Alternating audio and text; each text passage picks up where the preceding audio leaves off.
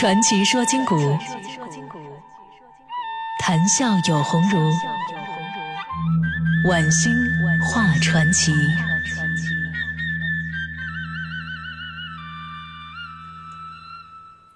好了，朋友们，欢迎继续收听《晚星画传奇》。今天的传奇，我们说一说哈玄事儿。如果您感兴趣啊，说点玄事儿，咱们以后也会接着为您讲。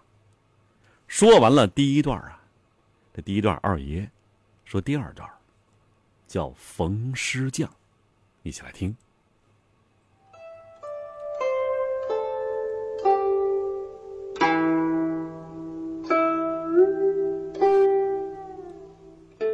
这事儿啊，是三叔讲的。他呢，是个半吊子道士，道术不怎么样，但是一肚子稀奇古怪的事儿，比如这个关于冯师匠的故事。在古代啊，这死刑的方法有很多种，但最流行的还是砍头。砍完头收尸，死者家属啊，为了死者可以全尸入葬，都会找人将手机和身体缝上。而专门做这事儿的，就是缝尸匠。传说中呢，缝尸匠的手艺高明的话，不但可以把尸体缝合，甚至可以将死者被砍断的魂魄续上，这样呢，才能够顺利进入地府投胎转世。尤二爷就是这个世界上最后一位缝尸匠，这手艺啊，传到他师傅那一代就已经没人学了。世道太乱，那活人都活不起呀。谁还有空去管死的？尤二爷呢，是他师傅捡来的孤儿，没办法，只能跟着师傅学着缝尸的手艺了。不过那时候，说实话呀，收入还不错。因为被砍头的大多不是贪官，就是大盗，后人呢总不缺银子。尤二爷前半辈子生活还不错，但就在尤二爷五十多岁准备洗手不干的时候。遇到了他这辈子最离奇的事儿。那天晚上啊，是毛月亮。什么叫毛月亮？这月亮周边呢，不是浑圆的，有毛刺儿，而且一点光都不见呢。尤二爷晚上喝了些酒，早早的上床睡觉了。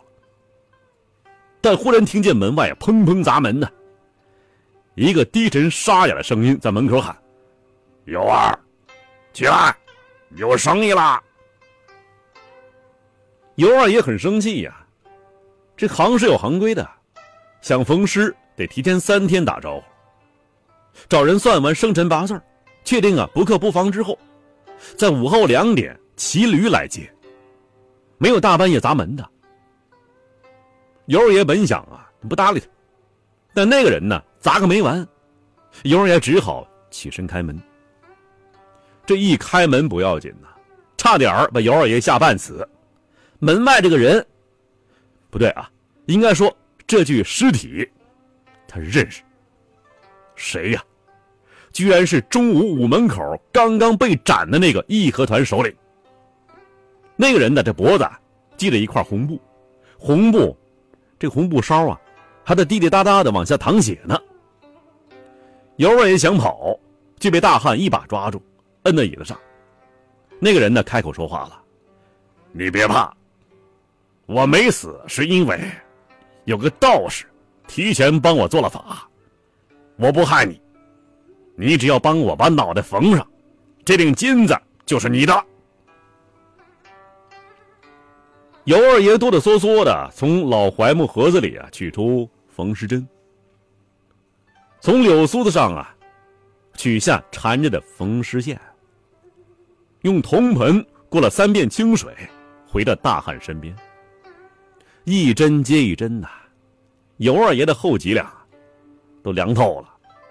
干了一辈子缝尸的活他从来没有人呢是坐着缝的。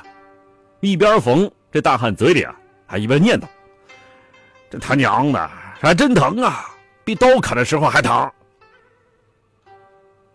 终于啊，尤二爷缝完最后一针，这大汉也没废话。把金子扔桌上，转头就走啊！尤二爷，连金子也没敢拾啊，直接出门，奔广安寺去了。天光大亮才敢出来。后来呀，如果不是实打实的到桌上看到那锭金子和一地鲜血，尤二爷还觉得自己一定是做个噩梦呢。过了几天呢，尤二爷走到街面上听人聊天。义和团被斩的那个首脑啊，是个好人，严格治军，从来没有烧杀抢掠。后来也不愿拿无辜的村民当人质，才被清兵抓住的。他军中啊有一位道爷，有大神通，不然呢也不会砍完头，半夜尸体自个儿就跑没影了。这一定是道爷做的法术啊！好了，有人可能会问了呀。这故事三叔怎么知道啊？老套路，请听下回分解。有下回吗？真没下回了，没有了。这是一个传奇故事啊！既然是传奇故事，就没有必要太当真了。你上下五千年，纵横八万里，在浩如烟海的故事里。我只说您感兴趣的事儿。晚星画传奇，说点玄事儿，说第三段，叫什么呢？叫信。可以说是口信的信，书信的信，也可以说是人言可信这个信。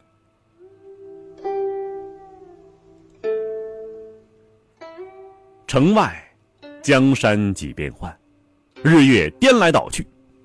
楼内，这些纷扰喧闹似乎都暂无踪迹，只在菊花开落间，看见春来冬去。魏子文把玩着手中的紫砂壶，上刻“悠然南山”，落款模糊不清了。这壶啊，少说也养了十几年了，一直因为呢壶盖不紧为憾。这壶不紧呢，则茶流不止。这一招。便落了下品，就有残疾了。但是啊，这一直没舍得换。再换一壶容易，再换十年情难呐。魏子文缓缓的嘬了一口，清苦如时光。转眼，听闻叩门之声，答曰：“进。”只见呢一老妇推门而进，却站在门口，怯生生的。朝里观望，魏子文呢又提声喊道：“进！”老妇人却依然张望不入啊。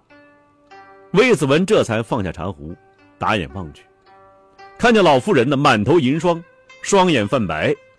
魏子文赶忙起身去迎啊，一手搀起老妇人道：“啊，大嫂，请这边一步。”不知大嫂双目不便，还请见谅啊！老妇人连忙侧身，躲开魏子文搀扶的双手，答道：“啊，健体不敢劳动先生大驾，只是一事，需麻烦先生代劳。”魏子文道：“啊，可是需我代写书信？”老妇人答：“是。”魏子文将人引至小桌，自己移步桌内，铺开宣纸，提起笔，轻头砚台，问道：“不知写于何人呐？”老夫人答：“呀，张玄武。”就这三个字儿，便如惊天霹雳。魏子文那捉了半辈子笔的手啊，抖个不停，终于落在石板上。空剩下点点墨韵。